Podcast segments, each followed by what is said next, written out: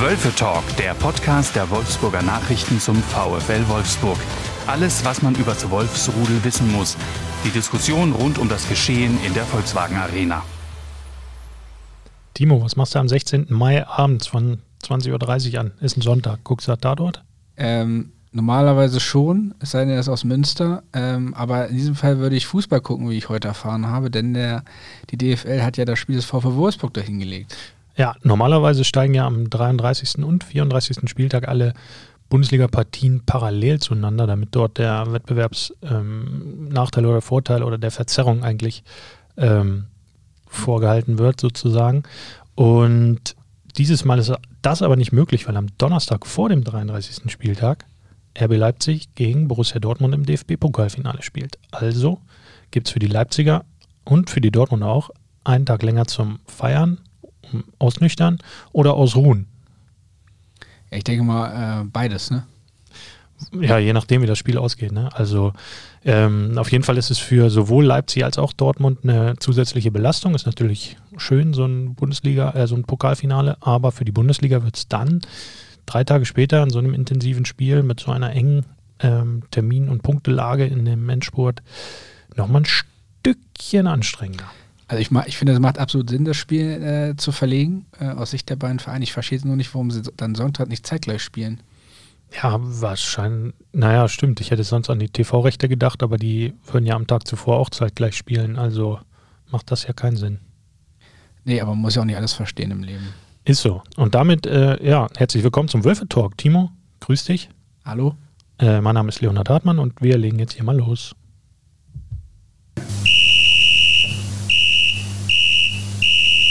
Abpfiff. Wir schauen auf das zurückliegende VfL-Geschehen.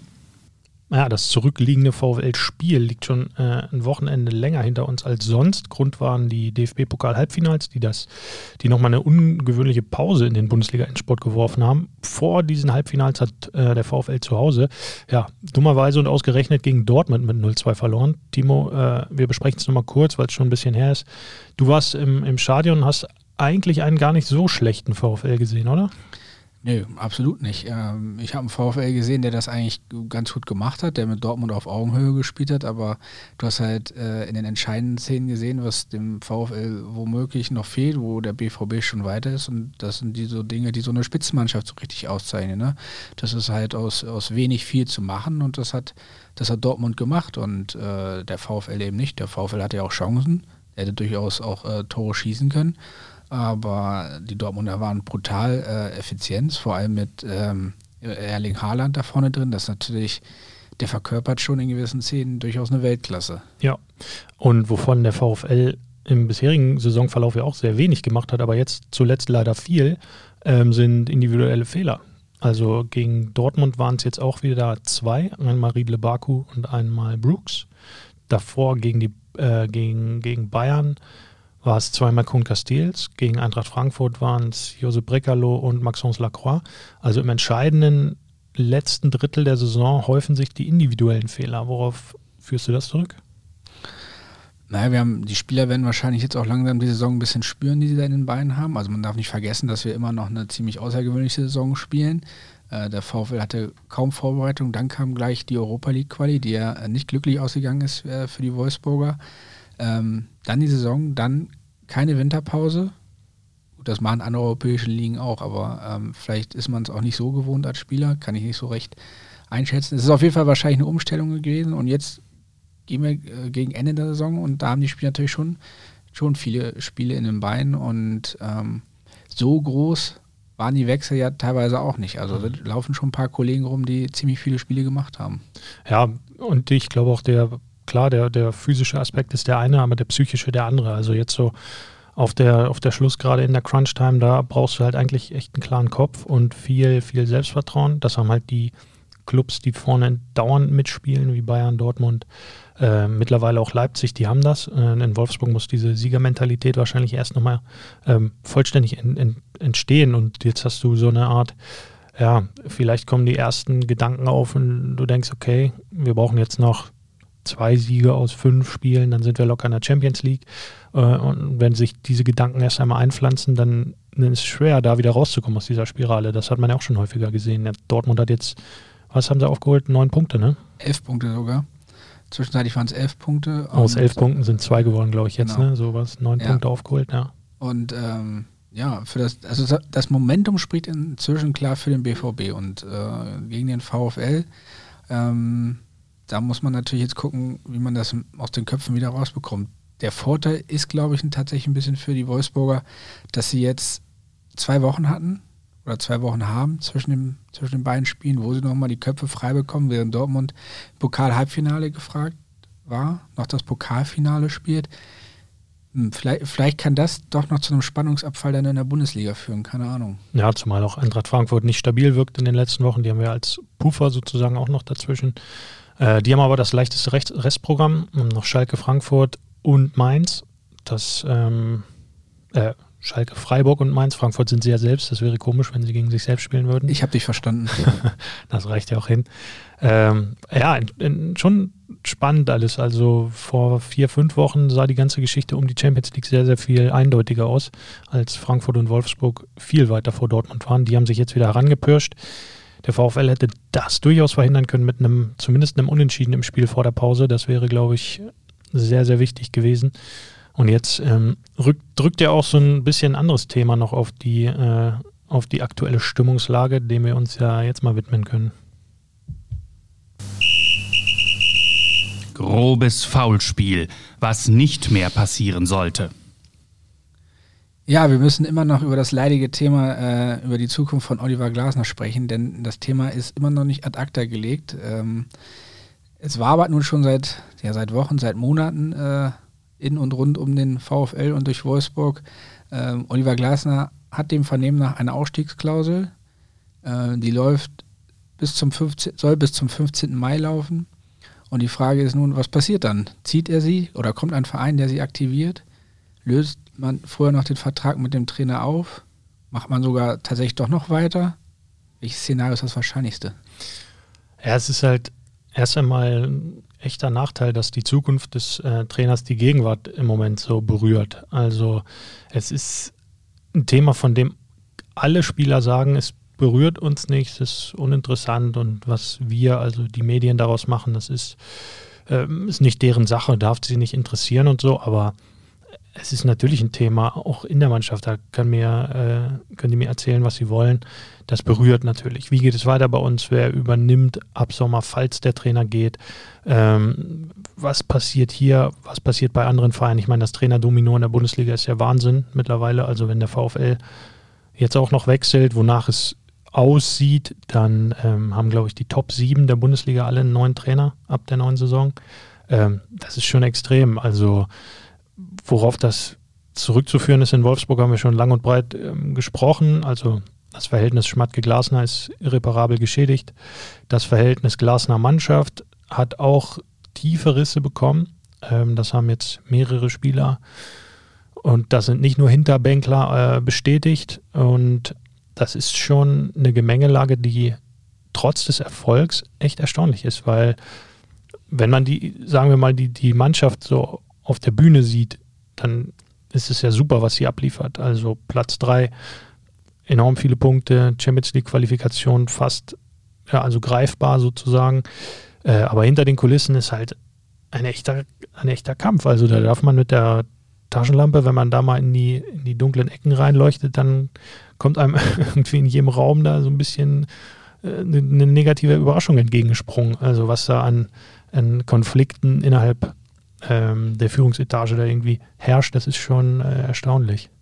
Ich verstehe das auch nicht unbedingt. Also ich verstehe im Prinzip zwei Sachen. Ich verstehe nicht, warum, äh, warum Oliver Glasner offenbar ja den Verein äh, verlassen möchte, mit dem er jetzt ja in die Champions League anzieht. Jetzt Konflikt mit Schmatke hin und her. Am Ende äh, zählt ja bei äh, Fußballern und äh, Verantwortlichen eigentlich nur der Erfolg. Und er könnte jetzt mit diesem VfL nächstes Jahr höchstwahrscheinlich oder vielleicht auch weniger wahrscheinlich, das wird man jetzt so absehen, abwarten müssen, in der Champions League spielen. Ähm, zum anderen verstehe ich aber auch die andere Seite nicht. Wie kann man denn einem Trainer bis zum 15. Mai, ja. zum, bis zum Ende der Saison eine Ausstiegsklausel zustehen, äh, zugestatten? Ja. Das, das äh, macht ja die Planung eigentlich fast unmöglich. Ja, ich glaube auch, dass die Verantwortlichen da sehr sich jetzt ärgern, dass sie die, ähm, dass es diese Klausel gibt. Klar, beide Seiten haben sie vertraglich abgeschlossen, deswegen war ja klar, dass es, ähm, dass es da, da ein langes Zittern geben könnte. Also wirklich bis zum vorletzten Spieltag ist unklar, ob der Trainer bleibt oder nicht, oder zumindest hat der Trainer die Option zu gehen. Ähm, ist wirklich in diesem Geschäft, in dem es ja sehr viel auch auf Vorbereitung ankommt, Gespräche führen mit neuen Spielern, mit äh, Verstärkungen, die alle wollen eine Perspektive haben. Wie sieht es aus in der nächsten Saison? Wer trainiert uns? Wer, welche Spieler sind noch da und so? Das ist wirklich ein, ein echter Nachteil. Zum Vorteil könnte dem VfL halt werden, dass sowieso bei jedem Bundesligisten gerade irgendwie die Trainer umfallen. Ja, vielleicht, vielleicht irren wir uns auch. Vielleicht ist der Trainer äh, in Sachen Mannschaftszusammenstellung auch gar kein so großer Faktor. Und vielleicht ist das sogar richtig, dass das so ist.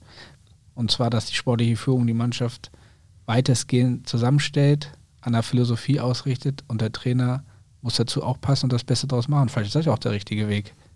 Ich finde es so ein bisschen, weiß ich nicht. Ich weiß nicht, ob es der richtige Weg ist. Ich stelle das mal so in den Raum.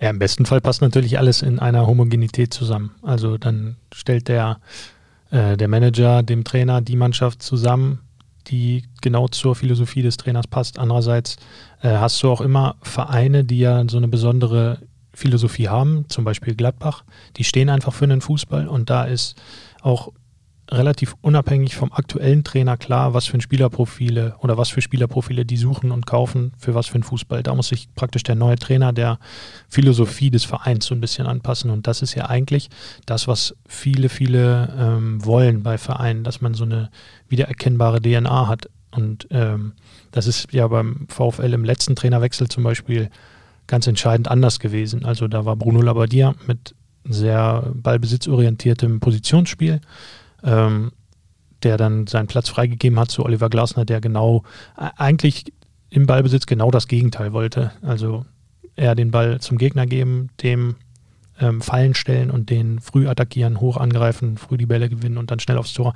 Also so ziemlich das Gegenteil dessen, was sie äh, davor hatten. Also da passte das mit der Philosophie ähm, so zumindest äh, nicht, dass man da innerhalb von wenigen Wochen praktisch diese neue Schablone schon äh, aufstülpen konnte ja, wie das, also es ist echt eine schwierige, schwierige Situation. Ich kann mir ehrlich gesagt nicht vorstellen, dass sie, weil du nach den Varianten fragtest vorhin, dass sie in der Konstellation auch in die neue Saison gehen. Das scheint mir bei all dem Porzellan, das jetzt zerbrochen ist, irgendwie fast äh, unmöglich. Also rein auf persönlicher Ebene, würdest du denn gerne zur Arbeit kommen, ähm, über zwei Jahre lang, wenn du, wenn dein Chef oder du und dein Chef überhaupt nicht miteinander redest? redet. Wir können ja da, könnten ja damit mal anfangen, von jetzt an bis äh, 2023. Ähm, ja, weiß ich gar nicht. Also ich weiß das, das Binnenverhältnis ist schlecht, okay, aber man, man wiss, wir wissen jetzt auch nicht ganz genau, wie schlecht es ist. Also wenn man auf einer sachlichen Ebene noch konstruktiv zusammenarbeiten kann, mag es ja noch gehen. Aber diese Ebene gibt es nicht. Das ist all, das ist die Information, die aus dem Club herausdringt von verschiedenen Akteuren. Also es gibt keine Basis für eine Zusammenarbeit zwischen den beiden. Sie haben angeblich seit November nicht mehr miteinander gesprochen. Ja gut, dann geht das natürlich nicht. ja gut, Marcel Schäfer ist äh, ähm, da eben das Bindeglied dazwischen. Der ist wahrscheinlich Weltmeister im Stille Post spielen von das will der Trainer, hätte der Trainer gerne vom Manager und das hätte der Manager gerne vom Trainer. Äh, zu Nachrichten weiterbringen kann er mittlerweile wahrscheinlich richtig gut als Mediator. Ob er selbst das unbedingt möchte äh, und sich sehr wohlfühlt in der Rolle, das wage ich auch zu bezweifeln, weil es eigentlich auch wichtigere Themen gibt, als zwischen zwei erwachsenen Menschen zu vermitteln. Ja, der eine erwachsene Mensch ist ja Jörg Schmatke, der ja ähm, nicht zum ersten Mal, sagen wir mal, Probleme mit seinem Trainer hat. Ähm, er hat ihm zwar auch mal widersprochen und sagt, er muss ja nicht, äh, nicht mit den kuscheln. Ich glaube, als äh, als er ein Problem mit Mirko Slomka bei Hannover 96 hatte, äh, brachte irgendwie einen saloppen Spruch, er muss dann mit, nicht mit ihm durch, durch äh, die USA fahren und äh, Grizzlies jagen, ich weiß nicht mehr. ähm, ja. Aber ähm, naja, ist er, er ist ja da ein bisschen vorbelastet auch.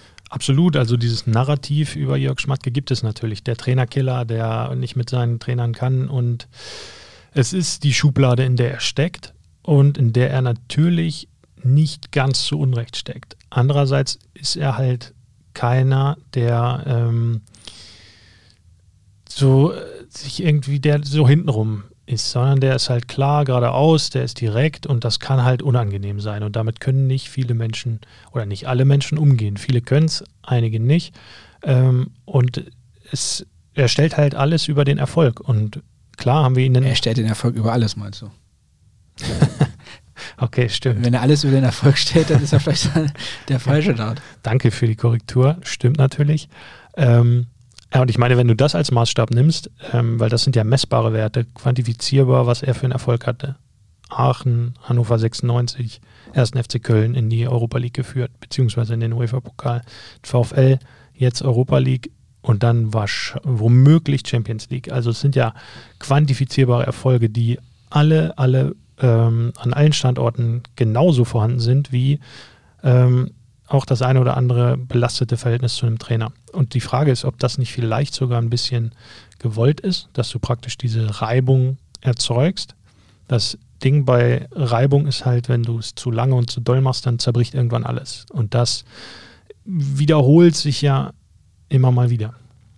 Ja, aber das ist ja auch irgendwie, aber es wird doch dann, es wird doch dann gefährlich, wenn es kontraproduktiv wird, weil ich meine, ähm, wenn der Erfolg äh, über allem steht, das geht ja dann für den Trainer auch. Und Oliver Glasner hat aus der Mannschaft auch viel rausgeholt und er hat vorher auch schon bei seinen bisherigen Stationen viel Erfolg gehabt. Es muss im Sinne des Vereins sein, dass beide zusammenarbeiten können. Sollte so sein, aber ist ja offenbar nicht so. Ja, also temporär klappt das natürlich. Dann überbrückst du eben auch persönliche Schwierigkeiten, ähm, wenn du Erfolg hast. Und das hatte der VfL ja von November bis März fast durchgehend. Jetzt zuletzt sind sie ein bisschen ins Struggeln geraten. Ähm, und in, in, solchen Erfolgsphasen, dann kann man sowas natürlich leichter ausblenden, als wenn es mal wieder ein bisschen kribbelig wird. Äh, von daher ist es wahrscheinlich kein Zufall, dass das Thema jetzt gerade hochkocht, auch dass äh, in so einer ja, unangenehmeren, spannenderen Phase ähm, jetzt so ein bisschen der Teppich nochmal hochgerollt wird, auf dem man die ganze Zeit stand und jetzt das zum Vorschein kommt, was da drunter gekehrt wurde. Also es ist spannend in jedem Fall. Es ist, glaube ich, Jörg Schmatke, äh, Jörg Schmatke nicht gerecht, wenn man ihn nur mit diesem Narrativ sieht, sondern man muss ihn, glaube ich, auch von mehreren Seiten beleuchten und ähm, auch die andere Seite betrachten. Ich glaube auch Oliver Glasner hat auch natürlich damit zu tun, dass dieses Verhältnis belastet ist und zwar so sehr belastet, dass es nicht mehr ähm, zu retten ist. Ähm, inwieweit werden wir wahrscheinlich hier nie erfahren, aber es gibt immer auch zwei Partner in so einer Geschichte und das geht nicht nur von einem aus. Äh, die zweite Frage ist ja dann äh, in die Zukunft gerichtet, wo geht denn dann Herr Glasner hin? Also gesichert ist, dass Eintracht Frankfurt sich mit ihm beschäftigt hat. Ähm, dort sollen Verhandlungen geführt worden sein und zumindest Gespräche, ähm, Austausch stattgefunden haben. Ähm, ich glaube, Oliver Glasner hätte sehr gerne RB Leipzig gemacht. Ich glaube auch, er hätte gerne RB Salzburg gemacht und hat halt beide Optionen vor der Nase zugeschlagen, in Klammern bekommen, je nachdem.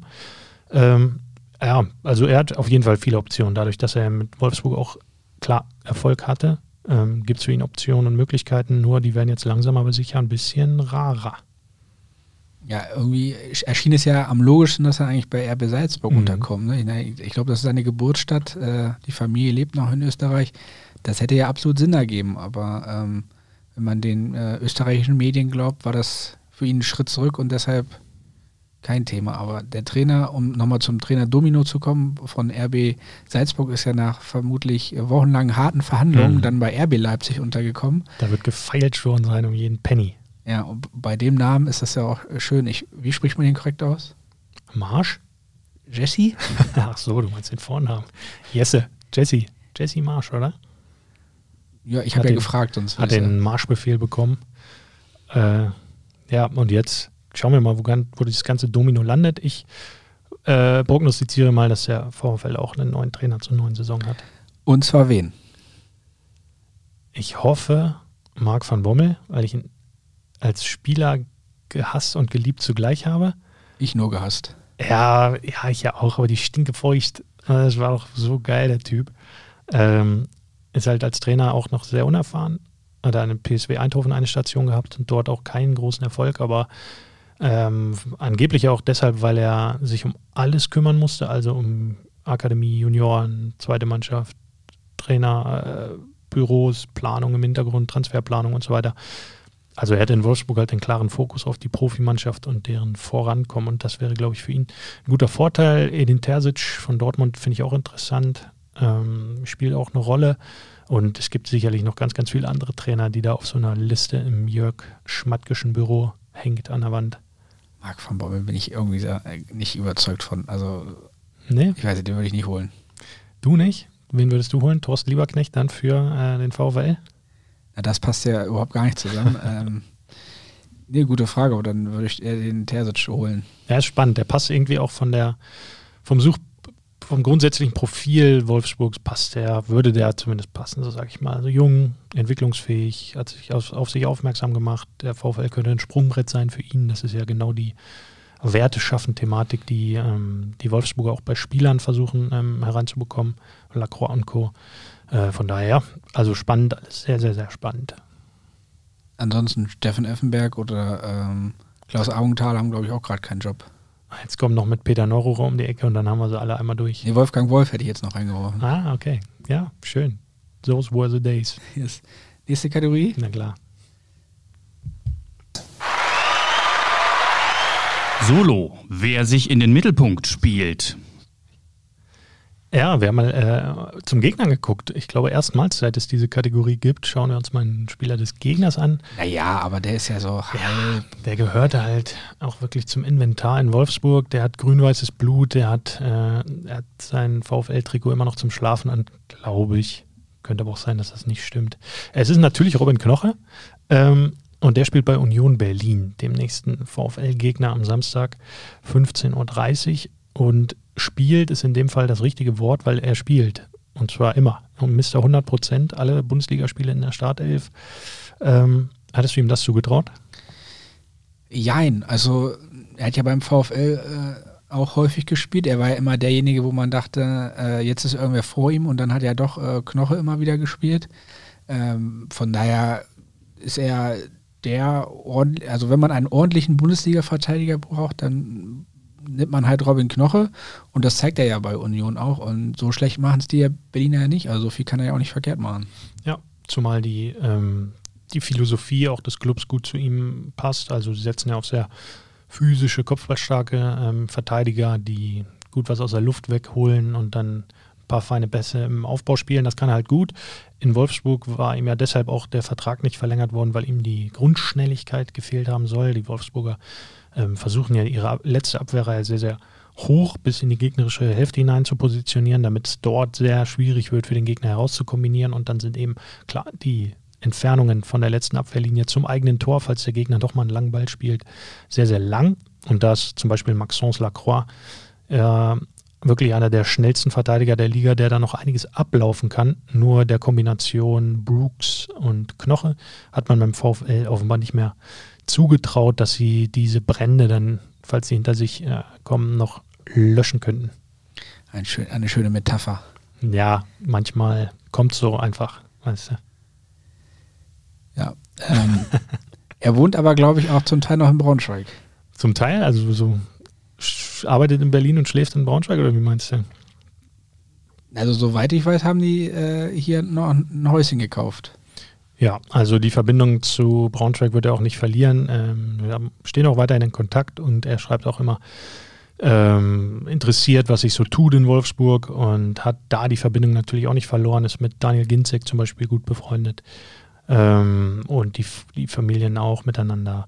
Äh, und seine Verbindung zu Braunschweig ist natürlich auch weiterhin groß. Ähm, hat hier ein Haus und seine Familie wohnt hier auch. Von daher wird er auf kurz oder lang in die Region zurückkehren. Das hat er auch immer mal betont, auch öffentlich. Ähm, und dann seine Zukunft, seine ferne Zukunft hier auch ähm, irgendwie noch verbringen. Lässt er seine Karriere noch bei Eintracht Braunschweig aus, aus äh, rödeln?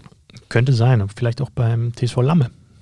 TSV Germania Lamme, ja, mhm. das könnte auch sein. Es sind aber dieselben Farben übrigens. Ja, genau. Ja. Und das wäre ja auch eine schöne Station, oder? Auf jeden Fall. Der steht übrigens bei vier gelben Karten, der Robin. Und ich glaube, der war noch nie in seinem Leben gelb gesperrt. Oder eine Frage für Statistiker. Ja, Da müssen wir ja nochmal irgendwie in die Geschichtsbücher gucken, aber ich meine, einen Artikel darüber gelesen zu haben, dass das ein Novum für ihn wäre. Eine Gelbsperre. Verrückt. Aber gegen VfL kann er ja spielen.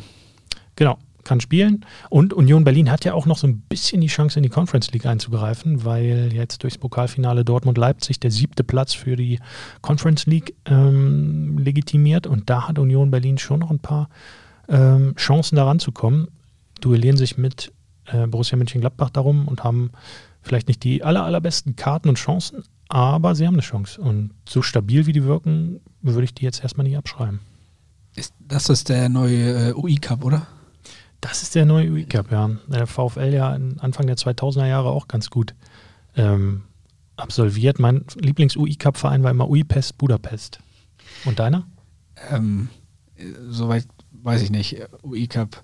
Aber der VfL hatte auf jeden Fall einige gute Destinationen, die er bereisen musste in der Vergangenheit. Debreceni. Zum Beispiel. Aber das war, glaube ich, sogar UEFA Cup. Kann sein, ja. Standard Lüttich. Auch UEFA Cup, glaube ich, ne? Ach, da waren wir aber noch in der Schule, als das passiert ist. Da müssen wir mal unsere älteren Kollegen vielleicht fragen. Können wir machen. Wollen wir vielleicht zur nächsten Kategorie kommen? Ja. Abseits. Was am Rande des Spielfelds passiert. Ja, äh, ein großes äh, Spiel steht am Wochenende äh, nicht nur für die Männer des VfL an, sondern im Speziellen für die Frauen. Die spielen nämlich am Sonntag um nichts weniger als um die deutsche Meisterschaft. Ja, also inoffiziell um die deutsche Meisterschaft. Ja, vor. Das ist jetzt kein Finale. Aber im Oder Prinzip doch? schon. Es ist das Finale Wolfsburg gegen Bayern. Die Bayern sind zwei Punkte vor ähm, dem VfL. Und wer dieses Spiel gewinnt, da sind sich alle einig, ähm, der wird auch deutscher Meister. Ich glaube, danach sind noch zwei Spieltage und beide, beide Vereine haben äh, sonst auf dem Weg zur, zur Meisterschaft keine einzigen oder ganz, ganz wenige Punkte nur liegen gelassen und würden höchstwahrscheinlich nicht mehr stolpern. Deswegen ist dieses Spiel am Sonntag auch als, als das ganz große Meisterschaftsfinale ausgerufen. Lass das mal nicht den Trainer Stefan Lech hören, der äh, warnte schon vor zwei Wochen, das nicht als Finale zu nehmen, sondern äh, auch noch die Aufgaben danach in Betracht zu ziehen. Ja, klar, du darfst das danach natürlich nicht austrudeln lassen, aber ja, der VfL hat natürlich ganz gute Chancen jetzt. Sie haben sich sehr gefangen, haben seit, ich glaube, November jedes Ligaspiel gewonnen. Die Bayern ähm, haben jetzt gegen Chelsea in der Champions League verloren, haben das Halbfinale verloren. Ausgerechnet die Ex-Wolfsburgerin Pernell Harder hat, den, hat die Bayern da rausgeschossen und ähm, dafür gesorgt, dass die Münchner so ein bisschen ins Zweifeln geraten. Die sind ja auch schon im DFB-Pokal am VfL gescheitert, haben zuletzt in Hoffenheim Punkte liegen lassen. Nach 2 zu 0 Führung auch noch. 3 zu 2 zu 3 verloren äh, gegen Hoffenheim. Also Ja. Das war Wahnsinn. Ja, absolut. Also da, ähm, da könnte man dieses kleine, leichte Zittern so langsam äh, bemerken. Ne? Da kommt das, das kleine Krabbeln vor dem großen Erfolg sozusagen und da fangen sie jetzt an zu überlegen, womöglich. Ja, und der große Vorteil der, der Wolfsburger ist ja ganz klar, die sind so erfahren äh, in Sachen äh, Titelkampf. Die haben äh, im Prinzip alles schon, oder ein Großteil der Mannschaft schon alles gewonnen. Ähm, die wissen natürlich ganz genau, wie man mit Druck umgeht. Ne? Das ist der große Vorteil jetzt im Endspurt. Ja. Und sie haben einen guten Mix eben aus diesen erfahrenen Spielerinnen wie Alexandra Popp zum Beispiel, aber dann frisches Blut da, daneben mit äh, Ingrid Engen, auch mit Lena Oberdorf, die alle noch Ziele vor, äh, Ziele vor sich haben und genau so etwas jetzt, äh, jetzt brauchen. Also der Mix scheint zu stimmen. Die wollen offensichtlich auch Stefan Lerch einen guten Abschied ähm, bescheren, der ja nach der Saison aufhört und äh, zur U19 der TSG Hoffenheim. 17. U17 in TSG Hoffenheim wechselt, in den Männerbereich. Ähm, ja, von daher ist alles angerichtet für ein gutes Endspiel. Ähm, und wir drücken auf jeden Fall mal die Daumen, dass die Wolfsburgerinnen da vorne beibleiben. Glaubst du, dass ein guter Frauentrainer auch ein guter Männercoach ist? Schwer zu sagen. Es gibt ja sehr wenige, die beides ähm, gemacht haben. Horst Horst Rubisch kommt mir auch sofort in den Sinn, der jetzt, jetzt der auch der neue HSV-Männertrainer ist seit, äh, seit Montag. Ähm, der hat die Frauennationalmannschaft auch trainiert, ja. Ich weiß es nicht, ehrlich gesagt. Also es gibt ja in Vereins, auf der Vereinsebene wenige bis gar keinen, die mir da einfällt. Also Stefan Lech ist schon einer der ersten, der von einer Frauenmannschaft zu einer Junioren-Männermannschaft wechselt. Ähm, wird interessant zu sehen sein. Wir werden ihn sicherlich auch verfolgen und ähm, immer mal nach einem Zwischenstand oder nach einem Fazit fragen. Ähm, also ganz grundsätzlich geht es immer noch um dasselbe. Um Fußball, um Mannschaftsführung, um Ansprache, um Klarheit, um ja, eine gute Führung einfach. Und ich glaube, das kann Stefan Lech. Der wirkt immer sehr, sehr nett in Gesprächen, sehr, aber auch zielsicher und überlegt. Also der kann das gut. Ähm, und dann wechselt er jetzt eben in die Junioren-Männerabteilung. Schon spannend auf jeden Fall. Auf jeden Fall. Also ich kann das nicht einschätzen, ob das, ob er da den ähnlichen Erfolg haben wird oder ob, da, ob er sich da schwer tun wird. Das Spiel ist ja schon ein bisschen anders, wenn man, wenn man mal Männer- und Frauenfußball miteinander vergleicht. Vor allem die Physis ist ja da der große Unterschied. Ja, ja, ja, aber dann ist ja egal, wenn du eine gute Philosophie und eine taktische Idee hast, zum Beispiel, das, dann ist ja eine, eine, bessere, eine vermeintlich bessere Physis bei den Männern, ähm, kann dich ja nur noch ein Stück nach vorne bringen. Ist ja kein negativer Punkt. Ja, aber womöglich ist ja die Physis Teil einer, einer, einer Spielidee, die nur funktioniert durch die Physis. Jetzt wird es kryptisch. Philosophisch, würde ich sagen. Auf jeden Fall werden wir genau hinschauen, was da passiert am Sonntag ähm, und wie Stefan Lerch sich macht als äh, Trainer in Hoffenheim. Ich glaube, wir sind bereit für die nächste Kategorie. Anpfiff. Wir blicken voraus auf die kommenden Aufgaben. Und die kommende Aufgabe bedeutet Samstag 15.30 Uhr Union Berlin ähm, eine Mannschaft, die, da muss ich ganz ehrlich sein, der ich nicht zugetraut hatte, so einen Weg zu nehmen in der Bundesliga seit dem Aufstieg. Nee, zumal ich sie als Absteiger getippt hatte. Ich muss ja zugeben, weil ich dieses zweite Jahr in der Bundesliga ähm, den nicht, äh, es geht nicht um Gönnen, gegönnt hätte ich es ihnen, aber ich habe es ihnen nicht zugetraut, dass sie nochmal so ihren Erfolg der Premierensaison ähm, wiederholen konnten. Konnten sie aber total gut, sind total stabil, haben sich sehr gefunden in ihrer Formation, konnten über Monate den Verlust von Max Kruse auffangen, der schwer verletzt gewesen war und jetzt aber wieder fit ist und ja ohne Zweifel der Unterschiedsspieler dort in der Offensive ist, neben Robin Knoche in der Defensive. Und ja, wir sind super stabil, haben, wie schon erwähnt, auch die, die Chance noch auf diese Conference League, die es dann ab der neuen Saison gibt. Von daher, ja, überraschend starkes Team. Und Team, das sich auch äh, ganz gut weiterentwickelt hat. Auch allein schon der Transfer von Max Kruse ist ja für Union Berlin, äh, für die Verhältnisse dort, ja ein neuer Meilenstein gewesen.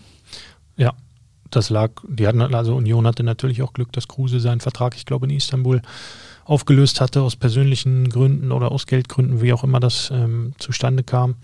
Ähm, ja, und dass sie in dem Moment einfach genau diesen Platz für ihn hatten. Und Kruse passt zu Union und Union passt zu Kruse. Er ist halt. Eigentlich passt es nicht zueinander, finde ich, aber irgendwie nee, doch. So, weil. Naja, Union, der, weiß ich nicht, der Arbeiterclub, wo die, wo die Fans mal eben eine neue Tribüne äh, umgraben, damit man da über Dach stehen kann. Und dann kommt Max Kruse, der, wie viel Geld war es damals, dass er im Taxi hat liegen lassen? 75.000 Euro, aber das war ja auch in Berlin. Vielleicht hat er jemand. Achso, das floss direkt in die Tribüne. Äh, eben. Neue Tribüne. Ja, also bin mir ziemlich sicher, dass das direkt bei Union Berlin gelandet ist. Nee, ja klar, also auf den ersten Blick stimmt, hast du recht, da wirkt es äh, sehr konträr beides, der schillernde äh, Aufmerksamkeits, nicht uninteressierte äh, Max Kruse und auf der anderen Seite dieser ja, Näkchen äh, sich hocharbeitende Arbeiterverein, ein bisschen doppelt gemoppelt, aber okay. Ähm, ja, aber trotzdem ist es inhaltlich, glaube ich, ein Match. Ja, ich habe mit, äh, mit einem Fan von Union gesprochen äh, im Vorfeld des Spiel, Spiels und der sagte halt, die Mentalität über Union ist halt jedem erstmal eine Chance zu geben. Mhm. Und äh, genau das haben die Fans bei Max Kruse gemacht und der hat es ja zumindest auf sportlichem Weg äh, zurückgezahlt, auch wenn er, glaube ich, neben dem Platz auch schon den einen oder anderen Aussetzer hatte. Ich meine, er hat sich mal bei Instagram auch äh, über einen Blitzer der Polizei beschwert, der ihn erwischt hatte, äh, mit deutlichen Worten. Von daher, ähm, ja. Ich, ich, glaube, der wird jetzt kein, der wird kein Lammfrommer mehr. Nee, es gehört bei ihm ja auch ein bisschen dazu. Ich glaube auch, es ist einfach Typpflege, was er da betreibt, oft Koketterie, äh, einfach um, um, genau diesen Mittelpunkt zu stehen, den er dauernd sucht. Also er braucht das offensichtlich. Ähm, und es ist aber letztlich relativ egal, wenn er weiterhin so gut Fußball spielt, wie er es im Moment tut äh, oder wie er es seit Monaten tut. Und ähm, deswegen spannend. Also ich mag ihn ja als Fußballer richtig gerne, weil er, also von seinem Spielstil finde ich, gibt es einen, Bundes-, einen anderen Bundesligaspieler noch, der ihm sehr ähnlich ist. Das ist ähm, Lars Stindl, finde ich. Beide nicht besonders schnell, beide nicht besonders schussstark, beide nicht kopfballstark, beide nicht technisch die allerhöchsten, aber trotzdem von jeder Kategorie so viel, dass sie in ihren Vereinen und in ihren Mannschaften herausragend sind und beide auch Nationalspieler geworden sind. Also Äh, ich mag die beiden Typen sehr, sehr gerne. Es erinnert viele auch immer an den jungen Hartmann, habe ich schon gehört.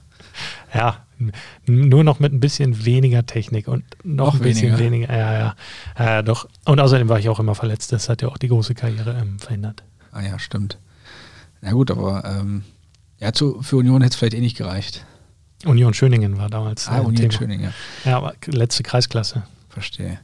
Ja, ähm, schafft es Union noch in die Conference League oder? Glaube ich nicht. Ich glaube, dass da Borussia Mönchengladbach die, äh, die Nummer am Ende doch wegen ihrer größeren ähm, Qualität ziehen werden.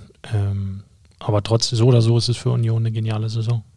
Weil sie überhaupt nichts, aber wirklich gar nichts mit dem Abstieg zu tun haben. Okay. Und sind sie stark genug, im VfW Wolfsburg am Samstag zu schlagen? Da können wir ja mal in der nächsten Kategorie drauf gucken. Welche nächste Kategorie denn? Tipp. Jetzt schon tippen? Mhm. Okay. Tipp. Unsere Prognose für das nächste Spiel. Ja, ich tippe, sind sie nicht. Und du? Äh, ich tippe auch nicht, dass sie, also ich tippe auch, dass sie es nicht sind. Okay. Also ich glaube, der VfL wird nach, äh, nach den Niederlagen zuletzt drei aus vier Spielen äh, jetzt doch wieder in die Spur kommen. Jo, also ich würde auf ein 2-0 tippen. Ich tippe sogar auf ein 3-1. 3-1, okay. Und äh, ja, dann können wir es auch mal inhaltlich kurz noch klären. Wieso ist denn Union nicht gut genug, um den VfL zu wackeln? Naja, von der Seite würde ich es vielleicht gar nicht begründen wollen. Ich glaube einfach, dass der, äh, dass der VfL die ähm, Tage seit der Niederlage gegen Dortmund ähm, gut genutzt hat. Und ich glaube, Olli Glas hat das richtig gemacht, indem er den Fokus weg von dem aktuellen Geschehen zurück auf den Trainingsplatz gesetzt hat, an den Sachen arbeiten ließ, die zuletzt nicht mehr so gut waren. Also wirklich, ähm, ja, wie sagt man, Scheuklappen. Oder versucht hat, der Mannschaft Scheuklappen aufzusetzen, dass es nur noch mal um das Fußballerische geht, dass sie da noch Details vertiefen wollten. Und ich glaube schon, dass ihnen das gelungen ist. Das haben sie in der Vergangenheit auch gezeigt, dass sie das können.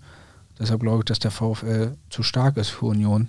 Ja, ja ich, also ich bin gespannt, ob er es wirklich geschafft hat, diesen Fokus zu setzen, weil dieses Thema um seine eigene Zukunft doch so übergreifend ist, dass das sicherlich an kaum einem Spieler vorbeigegangen ist, der nicht zumindest mal eine Minute drüber nachgedacht hat, was das für, für sich selbst und für die Mannschaft bedeuten würde, wäre der Trainer in der nächsten Saison nicht mehr der Trainer in Wolfsburg. Von daher ja, fußballerisch konnten sie sich sicherlich auf diverse Dinge ähm, fokussieren, aber in der Aufmerksamkeit, die du ja auch zu 100 Prozent brauchst, glaube ich, haben sie ganz schön was verloren in den letzten Tagen.